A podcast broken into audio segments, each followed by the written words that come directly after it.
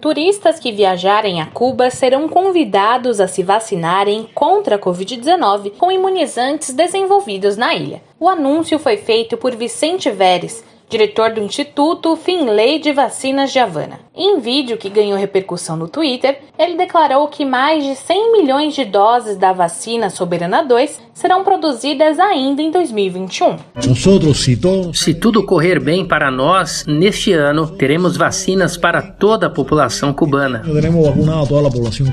Veres assegurou ainda, segundo as imagens produzidas pela Telesur, que toda a população de cerca de 11 milhões de cubanos estará protegida contra o coronavírus até o fim do ano. Na sequência, ele afirmou que os turistas terão a opção, se assim quiserem, de também se vacinarem em Cuba. Os resultados finais da Soberana 2 estão previstos para serem divulgados em abril. Outros três imunizantes estão sendo desenvolvidos na ilha, que se consolidou como exemplo internacional no controle da pandemia.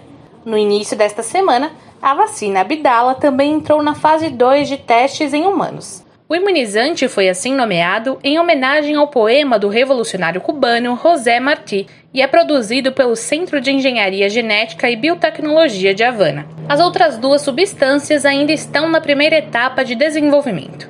São elas a Mambisa, administrada por meio de um spray nasal, e a Soberanão, Contra a alta de casos registrada nas últimas semanas, o governo implementa dezenas de medidas de prevenção desde o dia 14 de janeiro em Havana e em outras províncias da ilha.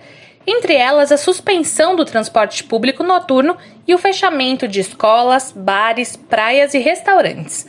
A partir do próximo sábado, todos os turistas que entrarem no país deverão passar por uma quarentena após a realização do teste PCR. De São Paulo, da Rádio Brasil de Fato, Lu Sudré.